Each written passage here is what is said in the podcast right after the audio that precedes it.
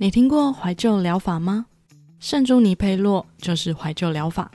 这集呢是黑镜评价最高的一集，部分影评人呢甚至把这集列为二零一六年最佳电视剧集之一。这集呢也荣获了许多的奖项，包含艾美奖的最佳电视电影奖，以及迷你影集、电视电影或剧情类特别节目最佳编剧奖。到目前为止呢，仍是黑镜中口碑最好的一集之一。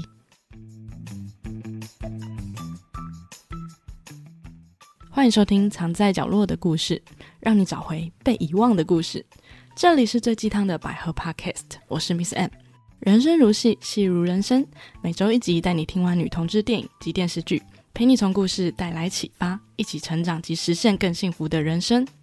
本集的主题是英国科幻影集《黑镜》第三季第四集的圣朱尼佩洛。圣朱尼佩洛是英国科幻独立单元剧《黑镜》第三季的第四集。这部剧集呢，在二零一六年的十月二十一日，和第三季其他集数呢，在 Netflix 上首播。故事发生在名叫圣朱尼佩洛的海边度假小镇。害羞的女生约克夏，她遇见了性格外向的凯莉。这部剧集呢，口碑非常的好，演员的精湛演绎呢，也堪称一绝。尤其是剧情的反转，以及震撼人心的情调、视觉风格，也颇受到大家的好评。究竟这是怎么样结合科技及反转的一部剧呢？让我们听下去吧。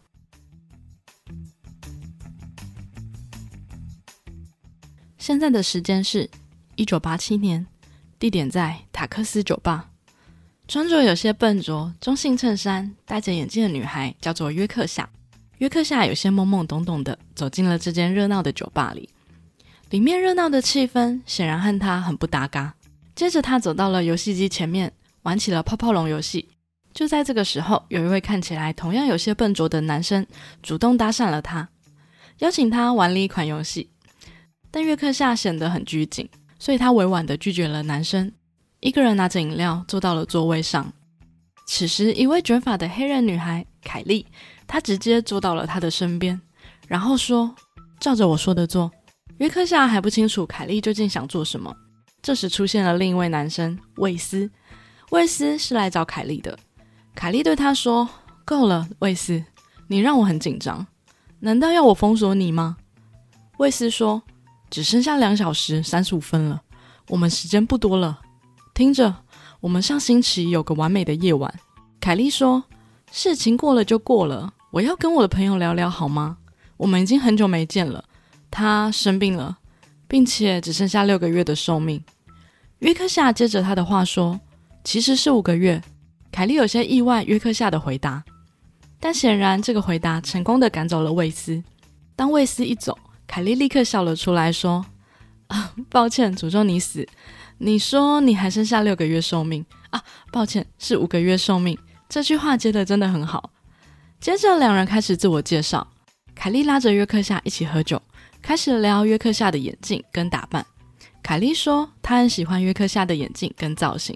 她不同于现场的人们，都在努力的打扮自己。那些人可能是模仿哪部电影里的造型。凯莉继续说：“但是我喜欢你的眼睛，你表现出真正的自己。”凯莉一边说，一边摸了一下约克夏的眼睛。两人的眼睛不小心四目相交。随着两人越来越熟悉，凯莉惊讶的发现，约克夏竟然什么都没有做过。第一次喝酒，第一次来这间酒吧，现场开始放起了舞曲音乐。于是凯莉拉着约克夏一起跳舞。尽管凯莉很热情的邀约约克夏，但显然约克夏很不适应这样的环境跟氛围。没有过多久，他就一个人默默的走了出去。此时的外面正下着雨，而凯莉也发现约克夏不见了，于是跑出去找他。凯莉问约克夏为什么跑掉了。约克夏道歉说自己不会跳舞，而凯莉说：“抱歉，强迫你跟我一起跳舞。”但每周只有一次周六的夜晚，时间不多，所以我没耐性。约克夏说：“不，不是这样，大家都在看，就是两个女孩一起跳舞。”凯莉说：“OK，第一，现在人们应该比以前开放许多了。第二，大家来这里是为了狂欢，不会批判别人。然后承认吧，若是大家在盯着我看，那只是因为我长得太美了。”约克夏忍不住笑了。他说：“凯莉真笨。”凯莉这才发现，原来约克夏也从来没有跳过舞。凯莉问约克夏：“你想做什么你从来没做过的事情？约克夏有些犹豫的说：“我有好多事想做。”凯莉说：“圣朱尼佩洛是个狂欢之地，人人都有机会。距离午夜还有两小时，我们为什么还要浪费时间坐在这里呢？”接着，凯莉将手放在了约克夏的大腿上轻抚。约克夏有些慌张的移动了身体后说：“我订婚了。”他叫格雷，凯莉说：“他在这吗？”约克夏说：“不在这。”于是凯莉继续说：“你想跟我亲热吗？我家离这里不算远。”约克夏说：“我从来没有做过这种事。”凯莉说：“那就更有理由这么做啦。”约克夏说：“你人真好，但我不能。”凯莉说：“好，我理解。”约克夏继续说：“我真的不能，我得走了。”很高兴认识你。接着，两人尴尬的分别了。当约克夏走了几步后，有些后悔的回头看了一下凯莉时，发现凯莉已经消失了。时间来到了下周六的晚上。今天的约克夏很认真的装扮自己，显然他对凯莉心动了。他想再次见到她，而凯莉果然在这天也来到了酒吧。漂亮的凯莉立刻有了男人跟她搭讪。当约克夏一进到酒吧，他立刻找到了凯莉。而凯莉也很有默契的发现了约克夏，似乎是故意要气他。凯莉邀请男人一起跳舞，约克夏看着两人开心的跳舞，感到有些落寞。他一直一个人坐在位置上喝酒，看着凯莉。而凯莉虽然在跟男人聊天，但她的心思也始终在约克夏身上。凯莉也发现约克夏始终在等着她，于是凯莉跟男人说，她要去一下洗手间。果然，约克夏很快的跟了进去。凯莉并没有主动理会约克夏，是约克夏率先开口了：“我不知道该怎么做，请你帮我好吗？你能否让我更轻松的进入状况呢？”凯莉摸了一下约克夏的脸蛋后说：“想搭我的车吗？”约克夏用力的点点头。接着，凯莉便开着他的车急速行驶回家。凯莉的家在海边，可以听见海浪声，而凯莉也没有浪费时间。立刻和约克夏展开了爱的鼓励。结束后的两人躺在床上聊天。凯莉问约克夏：“之前真的没跟女生亲热过吗？”“嗯，我不是批评你，你是刚才真的太棒了。”约克夏笑着说：“对，从来没有跟女人亲热过，是没跟任何人亲热过。”凯莉非常的惊讶，因为她夺走了约克夏的贞操。凯莉继续问：“但谈过恋爱？”当约克夏摇头时，凯莉说：“可是你有未婚夫。”约克夏说：“这说来复杂。”两人又开始聊起了凯莉的性向。凯莉说：“她喜欢女人，也喜欢男人。她曾经也跟男人结婚，并且婚姻维持了非常的久。她一直知道自己对其他女孩有兴趣，但是她很爱她的老公，所以从来没有付诸行动，甚至都没有做过。但她老公却拈花惹草，所以现在换她啦。”在这里当过客，凯莉说：“所以在我离开之前，我要好好享乐。”时间又过了一星期，当约克夏再次来到酒吧时，他却再也找不到凯莉了。凯莉就这样一声不响的消失了。约克夏找了很多个地方，但是都没有见到凯莉。最后，他意外的遇到了魏斯，并问他有没有看见凯莉。魏斯说：“你也被甩了吗？”当约克夏打算离开时，魏斯说：“嘿，换个时间来。他在一九八零年代、一九九零年代，还有二零零二年来过。他值得追求，对吗？”于是时间又再过了一周。一九八零年代的塔克斯酒吧仍然没有见到凯莉的身影。时间又再次过了一周，在一九九六年的塔克斯酒吧跟凯莉家都还是没有看见凯莉的身影。约克夏一个人坐在凯莉家前面的沙滩上发呆，时间就这样再过了一周。这次约克夏来到了二零零二年的塔克斯酒吧。约克夏一进酒吧就看见了凯莉正在玩跳舞机。当凯莉一转身便看见了约克夏后，笑容立刻消失，接着便直接离开了现场。约克夏赶忙追上去询问他去哪了。凯莉说她喜欢换口味啊。约克夏说。这里怎么会是你的年代呢？你在躲我？凯莉连忙否认说：“第一点，我没躲你；第二点，我没欠你。第三点跟第二点一样，约克夏说，重点不是谁欠谁，这是礼貌的问题。你根本不懂我，你不懂这代表什么。凯莉说，这代表乐趣啊，本来就是这样。但你的行为一点乐趣都没有。此时的约克夏已经快哭了，说，所以你不感到愧疚？也许你该愧疚，至少当个有感觉的人。说完后，约克夏便离开了酒吧。约克夏离开后，凯莉显得有些懊恼。最后，她还是忍不住追了出去。最后，凯莉发现约克夏坐在酒吧的屋顶边，害怕他想不开的凯莉小心翼翼地爬上了楼顶，然后问约克夏：“你有把痛苦感觉器调到零吧？”约克夏默默地说：“应该有吧。”待在这的死人有多少比例呢？凯莉说：“整天都待在这里的人吗？嗯，大概百分之八十，或是百分之八十五。”接着，凯莉很认真的说：“我很抱歉，待在这里的时间，我告诉自己我不会有任何感觉。但是你吓到我了，我并不想喜欢任何人，所以你真的是给我找麻烦。”只是我不知道自己还有多少时间，我不能也没有准备好面对你的出现，让我想要。凯莉还没说完，约克夏便吻上了凯莉，两人再次回到了凯莉的家。约克夏跟凯莉说，下星期他就要结婚了。凯莉问约克夏准备好了吗？约克夏说他非嫁不可。我的家人不同意，但这阻止不了我们。两人聊到凯莉剩下的时间不多。凯莉说：“三个月前，医生说我只剩下三个月的寿命，已经扩散到全身了，但也说不准。”约克夏问凯莉之后会不会留在这里。凯莉说：“不会，结束就代表一切都结束了，因为我的丈夫两年前去世。他原本有机会留在这里的，但是他拒绝了。”凯莉怀疑的说：“怎么会有人不想来这里？”我本来也不确定是否应该要尝试，但是若是没有来这里，我永远也遇不到你这样的人。你不会喜欢我的，完全不会。要是我们真的见面，你不会喜欢我的，或是你不会想跟我在一起。凯莉说：“试试看。”约克夏说：“他不喜欢凯莉见他，他很害怕。”凯莉则说：“我就快死了。”无论你是什么样子，都吓不倒我的。让我去拜访你吧，我想跟你打声招呼。最后，约克夏也终于同意了。你们猜到发生什么事了吗？现在来到一家安养中心，凯莉在现实世界是一位老太太。他在看护的陪同下来到了约克夏的医院。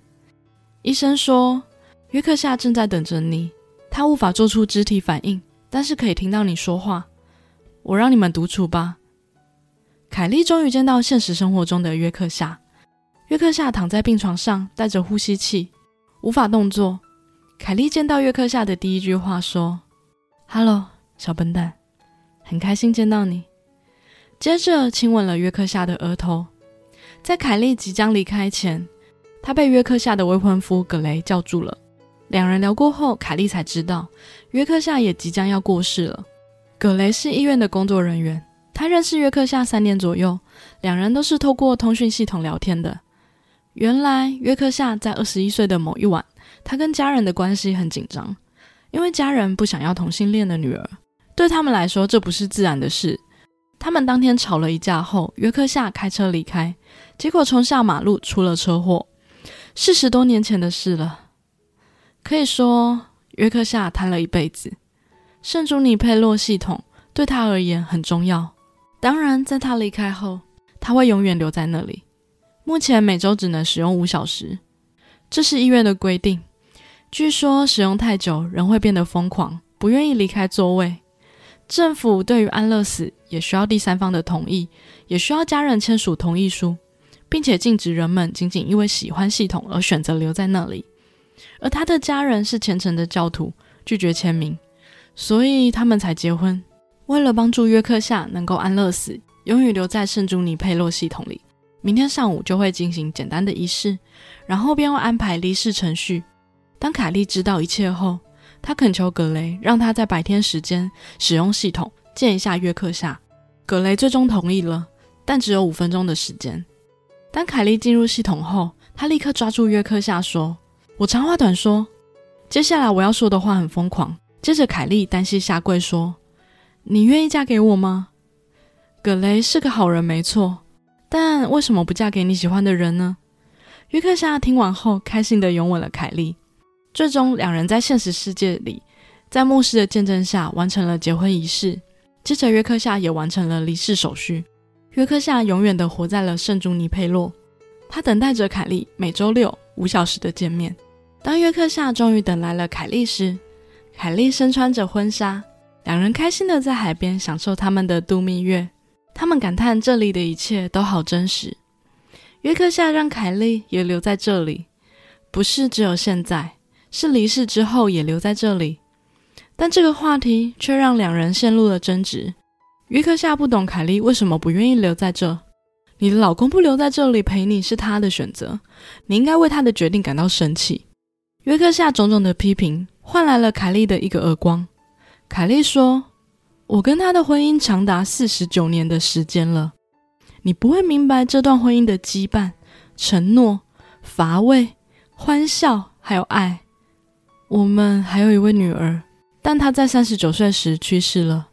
我的老公之所以没有选择留在这里，就是因为他不愿意女儿错过了这一切，但是他独自留下来享受。我同情你，你就继续说着永生有多美好吧。你想永远生活在虚假的地方吗？你想像那些人一样吗？还有那些迷失自我的那群人，努力尝试只为了有点感觉，那你就去吧。接着，凯莉便开车离开了他家。凯莉一路狂飙，没有刹车，最后车子撞上了路障，凯莉的身体也飞了出去。狼狈的凯莉坐在地上，看见约克夏站在他的面前，伸出了他的双手。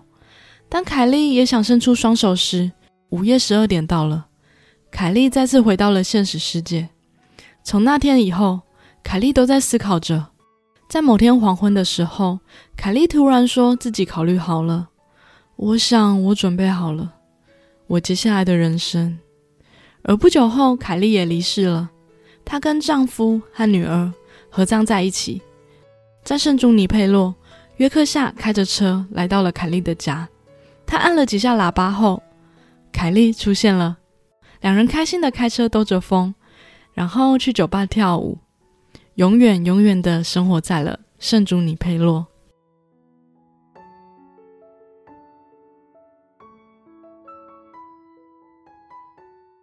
黑镜呢是一部英国独立单元剧，这部剧主要展现现代社会的发展，特别是对新科技利用的副作用。其中的每一集呢都是独立的，背景也通常设置在架空的现实或近未来，并且以黑暗及讽刺的语气或轻或重的实验感。来表现剧情，而《圣朱尼佩洛》呢是《黑镜》第三季剧本里面最先写好的一集。初稿呢是基于怀旧疗法，时代呢是在二十世纪的八零年代。而《黑镜》的前两季呢分别在二零一一年的十二月和二零一三年的二月在英国电视频道首播，并且在二零一五年九月时 Netflix 买下了这部剧，随后分为第三季和第四季，每季六集，分别上线在二零一六年及二零一七年。而二零一八年呢，又有一部名为《黑镜：潘达斯奈基》的独立互动式电影上线。这集的互动方式呢，我觉得也很特别。我第一次看的时候呢，还以为怎么暂停了，还是坏掉了。原来呢，这就是要给观众参与的选择。大家有兴趣的话，也可以去找来看哦。而第五季呢，在二零一九年上线，目前五季呢都能在 Netflix 上观看，非常值得推荐给大家。这部剧呢，也获得了评论家的广泛好评，也获得许多奖项和提名。而其中第三季的《圣朱尼佩洛》和第四季的《联邦星际卡里斯特》这两集呢，一共获得了六项的艾美奖，并都获得了最佳电视电影的奖项。《黑镜》这部剧集呢，则总共获得了七十九项提名，而获奖二十一项，真的是一部相当经典的科幻影集。接下来我来分享三个我的心得。首先是海边的家真的很美，不知道大家有没有幻想过自己未来的家的样子，或是梦想中自己想要住在什么样的房子里面？或是梦想中自己想要住在哪里？之前不是很流行吸引力法则吗？我就曾经想过，我未来的我想要在哪里生活。不夸张的说，我梦想中的房子跟这部剧中凯莉的房子有百分之八十的相似。我非常喜欢有水的房子，尤其是海边。虽然考量到现实面，我会觉得风沙好像会很大，还可能会有很多生物出现在你家。而且台湾好像也没有这么适合居住的海边房子，让我觉得幻想果然还是太美了。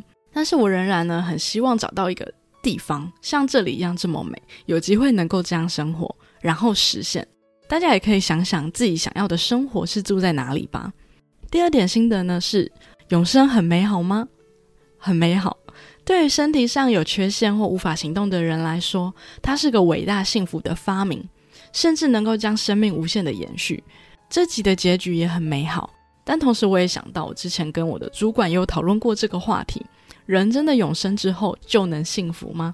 也许这个世界上每个生物都有生命的期限跟寿命，是它本身的规律，有它一定的道理及意义。就像这部剧里面，院方规定每个人每周只能使用五小时，否则会有副作用。那人生大概也是如此吧。我们之所以能够感受到人生的喜怒哀乐或酸甜苦辣，就是相对于人生的寿命跟时间是有局限性的。假设我们能够做任何想做的事，生命能不断的延续，我们的梦想会不会变得一文不值，不值得追求呢？也不会有人离开我们，我们也不会缺什么。那我们的人生又该追求什么呢？也许真的永生了，我们又要重新思考什么是人，活着的意义是什么？也许人类来到这个世界上就是为了磨练吧。没有这些痛苦，我们就没有办法感受到美好。因为很多事情无法做，我们才能体会到做的时候的美好。最后一点呢，就是科技也带给人们爱的机会与希望。科技始于人性。科技是一个工具，它本身其实没有好坏，而是看人们如何利用它。它可能会带来堕落与犯罪，但同样也替人们带来机会与希望。我认为圣朱尼佩洛之所以吸引人，是他给了大家很大的希望跟勇气。大家难免都会有不自信的地方，有可能是身高不够高，身材不够好，眼睛不够大。呃，有痘痘，有皱纹，有缺陷，有小肚腩，有口臭、脚臭、狐臭，会打呼、磨牙，有疾病等等。所以呢，其实每个人都能够带入到约克夏的角色，觉得自己有不够好的地方，不值得被爱的地方，或是本人没有能力被爱。但是因为圣主尼佩洛，让我们可以找到一个希望，一个完全不受外在因素影响的世界。在这个世界里，只有你的灵魂是真实的。我们也可以找到一个超越身体的灵魂伴侣，也许这才是我们内心深处最渴望的关系。这让我想到，我之前交往过的对象其实都是网络上认识的。很多人也许不会相信网络交友，但对我来说呢，网络上的人也同样是真实存在的人，甚至呢更真实纯粹。因为每个人的生活圈其实是很固定而且有限的。我们会受限于我们的居住地、工作地、交通工具及生活圈，受限于外在环境，甚至家庭还有外表。但是呢，网络跨越了这些界限，让我们能够认识生活中几乎不可能会认识的人。我认为我交往过对象，真的是没有一个是我现实生活中有可能会认识的人。这是我亲身体验，觉得非常神奇的地方。因为你有机会认识任何人，有机会找到真正适合你的人。有人说呢，网络恋爱的感觉呢，可能是假象，是虚假的，就像圣朱尼佩洛，我认同。但某部分的感觉呢，也像圣朱尼佩洛这个虚拟空间一样，它提供了一个不受外在因素影响的自由空间，单纯可以透过文字交谈、语音交谈，感受这个人的灵魂。那这种爱难道不是更纯粹的爱吗？在现实生活中的我，有可能。会害怕展现真实的自己，害怕自己会受伤。但是在虚拟的世界里，我可以放心的做我自己，想说什么就说什么，想表达感情就表达感情，这反而是更自在、更自由的我。也也许因为这份自在，才让我收获了爱情。圣朱尼佩洛呢？也许是虚假的空间，但里面的灵魂都是真实存在的，不同于单纯嗑药后的幻觉、幻想。圣朱尼佩洛呢，提供了人们希望。这才是圣朱尼佩洛让人向往的地方，因为每个不自信的人，或是体认到生命有局限的人，都能在这里找到希望，找到一个纯粹自由的地方。它反而更能体现每个人原始的一面。也许有人堕落，有人沉沦，也有人在这里找到灵魂伴侣。就像约克夏跟凯莉一样。所以这个地方本质上没有好与坏，而是端看一个人的内心怎么想，跟他怎么利用。而约克夏跟凯莉因为圣朱尼佩洛而找到灵魂伴侣，而我们也得到了治愈。总结一下，圣朱尼佩洛呢是一个既浪漫、美丽又自由的地方，它带给了人们怀旧幸福感，也带来希望，让我们以最自在的形式永远生活着。所以圣朱尼佩洛才令人向往，并且让人得到治愈。那么你也想进入圣朱尼佩洛吗？最后呢，一定要推荐一下《黑镜》的其他集。其实第一、二季呢都是非常的经典，其实每一集都很推荐给大家看。我自己印象最深刻的呢，只是第一季的第一集国歌，这是我最喜欢跟印象最深刻的。我第一次看的时候呢，已经被震撼到了，因为里面有科幻、反转、反讽及醒思，而且非常的大胆。看完之后呢，你的脸就像被打了一巴掌一样，这是非常少见的体验。反而是圣助尼佩洛真的是少见的温馨结局，大家一定要珍惜。如果大家对于黑镜的其他集有兴趣，之后也会考虑说其他集的故事给大家听哦。所以请大家如果真的喜欢这部剧的话呢，不要吝啬你的鼓励及反馈哦。好啦，那今天的节目就到这边。如果喜欢我的节目，欢迎留下五星评论或追踪我的节目，这样就会在节目更新时收到通知。我也会不定期分享百合相关资讯及节目预告在我的 Instagram。想追踪相关资讯的朋友，也可以 follow 我的 IG。祝福收听我节目的朋友都能获得幸福的人生。那我们下次见喽，拜拜。